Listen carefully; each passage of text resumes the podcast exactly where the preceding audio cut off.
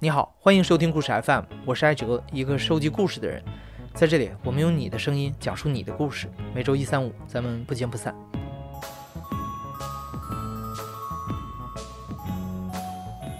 很多人第一次知道“跑龙套”这个词儿，是在周星驰主演的《喜剧之王》里面。这部电影的男主角尹天仇，在所有人的口中都是一个死跑龙套的。在中国的影视行业，死跑龙套的最密集的地方有两个，一个是北京，一个是横店。在大多数时候，这个群体都远离大众的视线，被挡在娱乐圈灯红酒绿的背景板后面。直到去年冬天，一位娱乐圈顶级明星的税务风波，导致整个影视产业陷入了寒冬。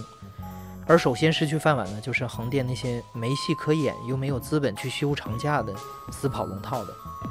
本期故事中，我们采访了一位已经离开横店的年轻演员，他首先提醒我们在横店，并不是所有的演员都是死跑龙套的。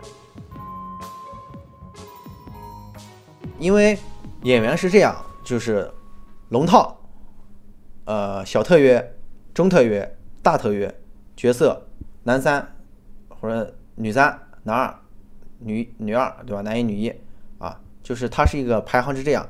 就是什么是特约演员？就是特约演员分小特、中特和大特。小特来说就是不需要演技，只要你颜值好。打个比方。你们一定注意到，就是你们看很多的，就是宫廷剧里面，嗯，那些皇后呀，或者是娘娘呀，或者是一些公子呀，他们旁边说话的时候，站在旁边几个宫女就在旁边站着。夏天的时候，给这些主角扇扇子、端茶递水，这些演员叫小特约，起步价是两百块钱一天。还有一种就是。比如说，呃，皇上在和哪个妃子或者是哪个呃朝廷的大官在说话呢？突然来个小太监，哎，禀皇上，皇后娘娘出事了，就是一句话，有脸或者没脸的这个一句话，属于小特约，也是一天是呃两百块钱左右。然后中特的话，就是说皇后娘娘，对吧？还是这句话啊，禀禀皇上，皇后娘娘出事了。如果皇上说直接走了，这就是小什么事啊？摔倒了，不是让你好好看着他吗？混账东西，啪走了。这种台词就比较多了，就可能三百到五百。然后就是大特了，大特呢可能就戏份就更多了，就是以此类推，就是你的台词越多，你的镜头相对来说也会越多，你的价格也就会更多。群众。嗯，一天是八个小时，八十，呃，超时的话每小时加十块。比如说那天有雨戏，你会加五块钱，然后你要化妆加五块钱，扮演死尸加十块钱，就是都不一样，它都是有各种各样的价码的。但是在横店，如果你能做到特约的话，你已经领先了百分之五十的人。你要是能做个大特的话，你就很厉害了。如果你能当上角色的话，你在横店可以横着走。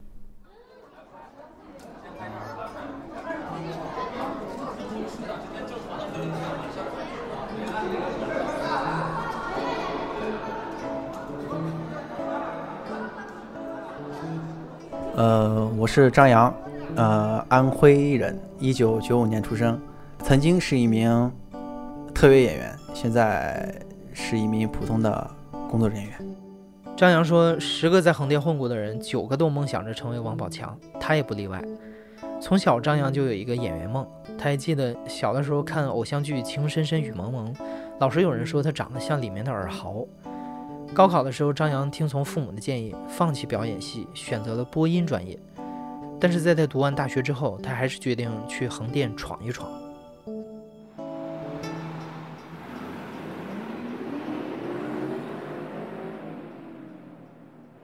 我去横店的时候，我当时是这么想的：我说去横店，刚开始先从群众做起，做三个月，然后慢慢的转特约。啊，如果半年之内时间没有明显进步的话，我就回家。我当时去横店的时候，我是坐飞机，我从西安坐飞机去的。后来坐上那个大巴，下大巴的时候，那会已经晚上七八点了。哎呦，我说当时因为网上做攻略说。你一下大巴，会有很多人过来说送你去某个地方，不要信他们。横店特别小，走两步就走到了。我一去之后，我说下来，他说那个万圣节去不去？我多少钱？二十。我说哇，这么坑，不做。我就自己拎着箱子走。哎呦，我的天，越走越后悔。我走了将近一个小时，才走到市中心，哦，镇中心。当时因为时间赶，我就住了一个一个小宾馆，啊，是六百五十块钱一个月。啊，我当时就去了那个房间，住了一晚上。哎呀，晚上把我给冻的，我天！想要在横店当演员，你要做的第一件事儿就是去演员工会办一张演员证。所谓的演员工会是横店影视集团旗下的一个组织，用来登记演员、管理演员。有了演员证，你才能进出横店的各个片场找机会演戏。而演戏的酬劳也是通过工会统一发放。在剧组和演员之间，演员工会会抽取百分之十的提成。按照规定，横店的演员证也不是什么人都能办的。无论男男女女都有最基本的身高、长相和口音要求，但在张扬的印象中，他去办证的时候并没有经历过任何考核。按照他的说法，只要年满十八岁，出示有效证件，再缴上十块钱的工本费，人人都能在横店当演员。然后我在那边认识的第一个人，这个人叫杨波，我跟他认识就是在那个演员工会，当时我是去办证，他是去补证，所以那个时候刚好他在前面，我在他后面，就闲聊嘛。就聊了一下，就就认识了。他好像是比我大，九三年、九二年左右。然后其实他还挺阳光的。他最早以前是当兵的，当然他和我的想法不一样。他在横店待了将近有一年多的时间，他一直在跑群众，一直在跑群众。然后当时我第一天办完演员证，第二天他就带我跑群众去了。这个剧是我的第一部戏，这部剧的名气很大，叫《建军大业》。报告，一团在包谷沟遭遇伏击。报告三团顺利登陆东岸作战前沿阵地，将直捣敌军本阵。二团展开全面进攻。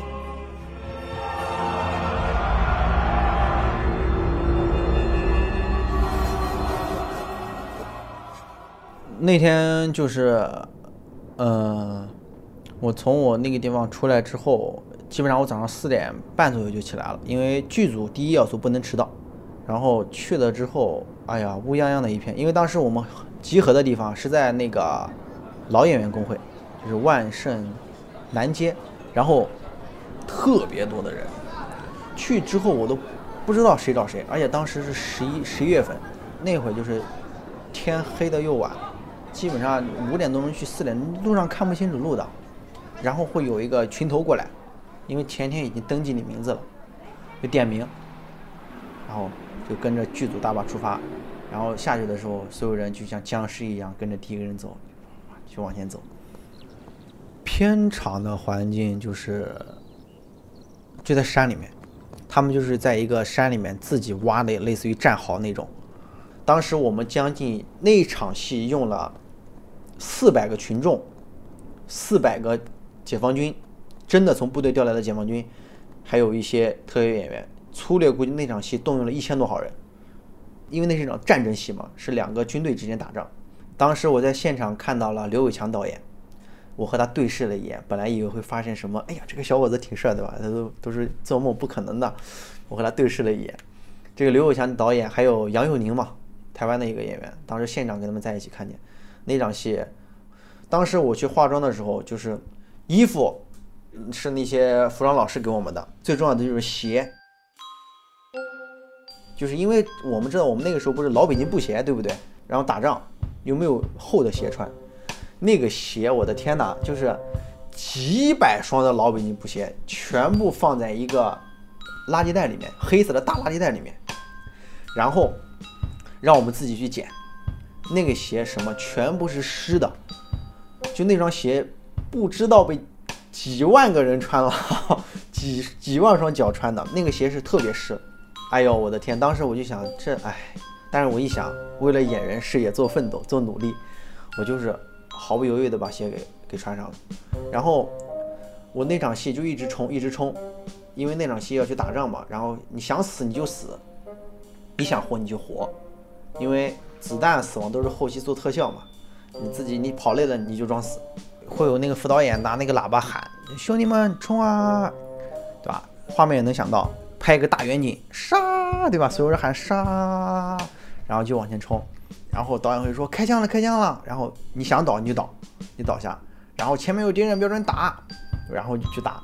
刚开始冲的挺有劲的，我很卖力的去演，后来才知道，哎呀，根本拍不到你，因为太多人了。其实后来电影是看了，说实话，这个电影出来之后，我我看完一遍，我都不知道我当时拍的是哪场戏，就是太快了，就镜头真的是一晃而过，我都找不到。我后来是找到杨佑宁说话，通过杨佑宁的表演，我再往前翻一下，啊、我说啊，对，差不多。对，我是早上七点钟到的现场，晚上十点左右才到家。那天的收入是一百一十二块钱，我印象特别深刻。因为那个是山里面，然后我那个鞋不是底儿又破了嘛，然后地下有很多石头，那又是老北京布鞋，鞋底本来就薄，然后又破了，真的把我脚硌得特别疼，就都不能走路了。回来我穿上自己的鞋，那个地方都特别疼。第一是辛苦，第二是，嗯，不是我想要的。我觉得我锻炼不了我自己，这个不是锻炼，这个是真的。我觉得谁都可以演，不是在锻炼我自己。我觉得我这样拍三个月没有任何的意义。然后还有一些就是我看很多就是在那边休息的很多群众演员，说句实话，可能比我父亲都小不了几岁，可能三四十岁、四十多岁左右。他们说的话就是很低俗，呃，说来说去无非就是女明星那些事情，我很反感。然后一到拍戏的时候呢，哎，就是那个状态就让你感觉特别的颓，特别的萎靡，就一点都没有演员的样子。然后当晚结束之后，我心里就发誓，我说，我说我不会再跑群众演员了。我就和我那个带我去跑群众演员的那个朋友说，杨波，我说哥，我说我明年不跑群众了。他说为什么？我说这不是我要的东西。他说那你干嘛？我说我去跑组。他来了一句。哼，祝你成功。当然我知道这什么意思，当然很艰难。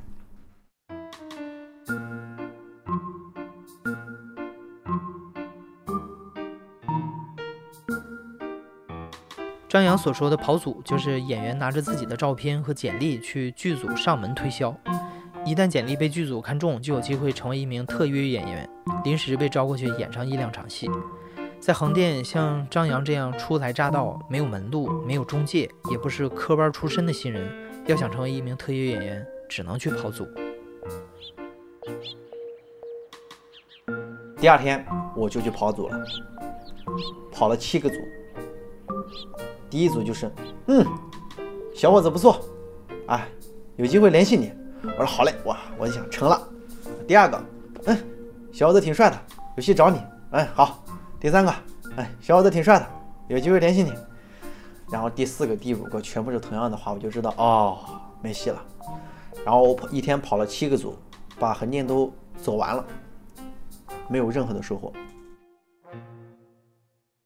现在回想起来，张扬觉得其实他已经比大多数横漂幸运了，因为就在他来到横店的第一个星期里，他结识了两位贵人。第一位贵人名叫刘奇伟，是他在跑组的过程中认识的。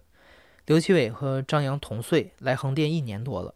虽然相貌平平，但已经当上了特约演员。刘奇伟认识张扬之后，觉得他形象好，有机会出头，就把他介绍给了一家影视公司。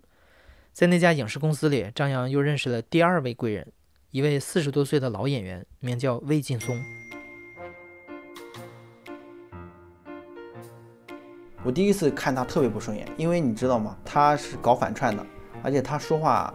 声音又偏女性化，声音很尖，而且他穿的衣服就我们说的很骚气，知道吗？穿的那个靴子也是女性化，然后穿一个呃穿个皮裤还是皮衣，就是很另类。所以我当时第一眼见他，我说这什么呀？我说这是演员吗？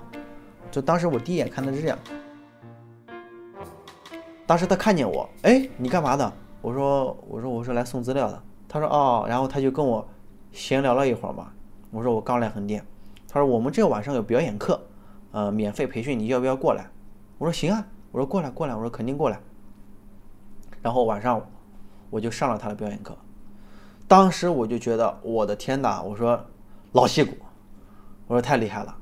后来我一问，其实他也刚到横店不到一年的时间，但是他已经跑到角色了。他在横店，我们怎么说？就是有一句说法叫“呃，太监专业户”，就是魏老师，他演女人比女人还要女人，他那个眼神啊，就是一下就勾到你的心里了。当然，他四十多岁了，就是他演这个太监，演反串的嘛。他最早是在酒吧夜店搞反串的，所以他演太监，他给他可以。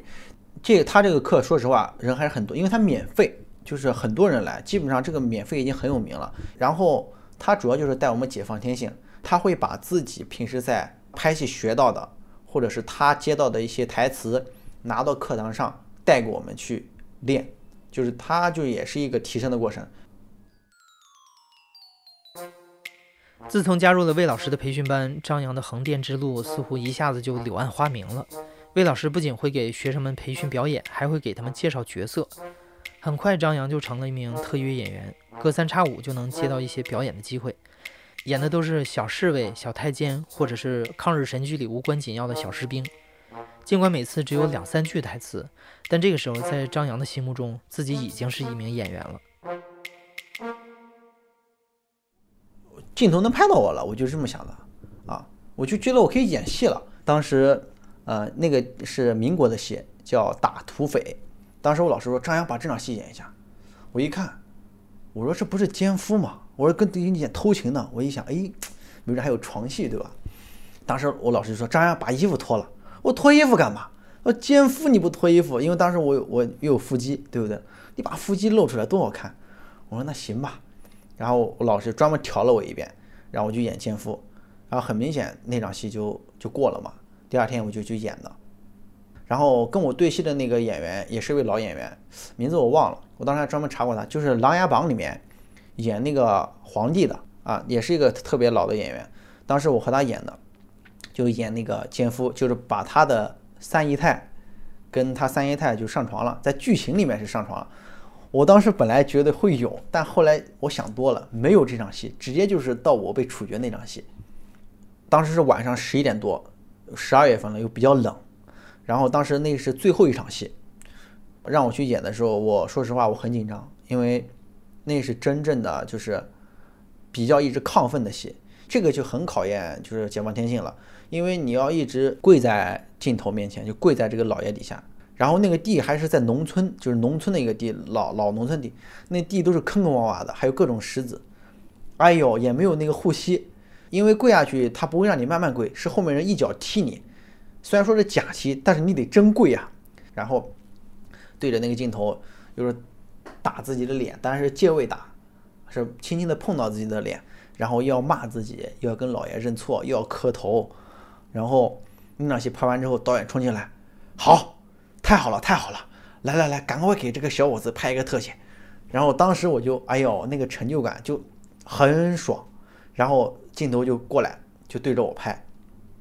然后拍完一遍，好，过过过过过，然后就就收工了。然后演完之后，包括那些导演都说，小伙子戏不错呀，啊，挺稳的。就说，哎，谢谢谢谢。旁边的场工都说，对吧？小伙子你挺有生活经验呀。那个眼神是意味深长的。说完之后，我就我就我很开心。虽然说不管有没有生活经验，但是他这么一说，我觉得是在夸奖我，这就我已经把我夸到了顶峰，对不对？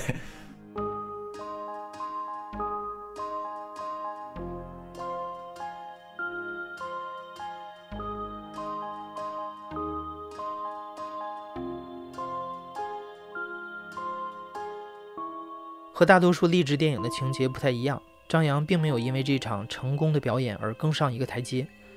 相反，在他短暂的演员生涯中，这个奸夫的角色已经是他唯一的巅峰了。在这之后的一年里，张扬始终在这样的小角色里打转转，随时可以被替代，也随时可以被丢弃。哪场戏我忘了，反正也是一部抗日剧。呃，当时试戏之后，我就到现场，然后我就问副导演，我说现在要不要换衣服？因为当时还早嘛，早上七八点去。他说你还早，你先休息。到你了再换，我说那也行，我就在那边坐着休息，啊，等到下午两点半左右的时候，他就过来，他说兄弟赶快换衣服，到你了，我说好嘞，我就开始换，然后可能换衣服的稍微慢了一点吧，其实也人也就在片场，嗯，十分钟左右。然后我正准备去拍戏的时候，副导演说不用了，这场戏拍完了。我说为什么？他说导演让别人说了。我说哦，我说那行吧，啊你先去休息吧。我说嗯，然后我就在片场坐了一天，当然钱还是有，但是那种心情就很复杂，因为我觉得我是去拍戏的。那个时候我觉得很多时候我们拍的戏，真的对导演来说无关紧要，就是他随时都可以把你画了，或者是让让别人说。打个比方，就是，嗯，就拿最火的这个前段时间《延禧攻略》吧，其实我也在里面演过戏，啊，当时我在里面是和那个海兰察一场戏，当然这部戏被删了，就这种越往后面这种局面有很多，就是我越来越觉得，就是我整个人就开始原地踏步了，甚至不如我刚开始去横店接的那些戏，因为刚开始真的很有挺有挑战性的，戏也多。慢慢的，我就觉得我想不走这一行了。嗯，记得有一天晚上，九月份、十月份左右，那个时候我突然就一下感觉思维一下就变了。就是我可能前几天我还想在这一行好好干，因为后来我接触了很多人嘛，就是我也接触了，就是了解了一些娱乐圈所谓的一些。内幕，啊，包括很多东西我都知道。就是这一行你所要付出的，你所要等待的，你所要坚守的，呃，那些不是潜规则的规则。比如说，也是我一个朋友，我朋友的朋友，这是真实的故事。他是东北的，他到一个剧组去投简历，然后加了那个男副导演的微信，一个男演员加了一个男副导演的微信，然后那个副导演有一天晚上就问他。呃，你的那个地方大不大？就是他就这么问的，很多这样的东西。所以说这些东西，就是我真觉得，一方面可能是我能力的确有限，一方面可能是，呃，我受不了这些东西。还有一方面呢，就是我对于就是我未来以后的规划，我不想说我只会拍戏，等到三十多岁了，成名了最好，没成名呢？我不能三十多岁之后回老家，什么事都不会吧？我能干什么呀？我什么都干不了。然后我那我就在那边，就有一天晚上，我就在就我就横店的那个万人街星巴克门口。哎，我突然就我就在那蹲着哭，就真的我哭得特别伤心。就那次我哭得最伤心那次，我就我就打电话跟我妈，我说妈，我不想干了。为什么？我说我不知道，我就是不想干了。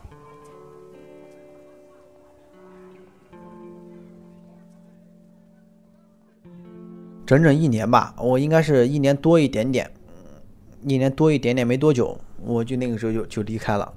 嗯，其实离开的时候我谁也没说，最后，嗯，很多人都离开了，就是很多人是带着梦想来的，最后还是会带着梦想走。其实不管北漂也好，横漂也好，啊，还有港漂吧，啊，然后其实不是说只是说我们演员是个横漂，我觉得。全中国目前在外面打工的人都属于相对的一个漂流者，我不觉得是什么演员，其实就是在打工打散工。演员只是说你把自己除了你自己，没有人把你当演员，就是一个打工的而已。我觉得就是这样。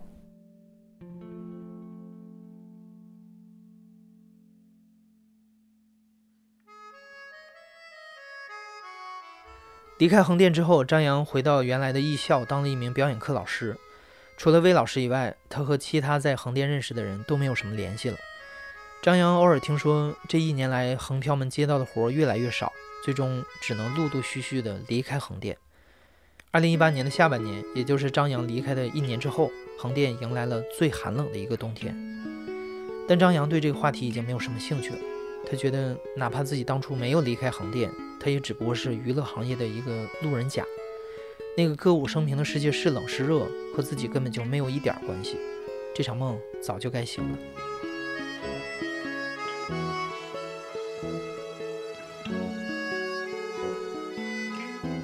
你现在正在收听的是亲历者自述的声音节目《故事 FM》，我是主播艾哲。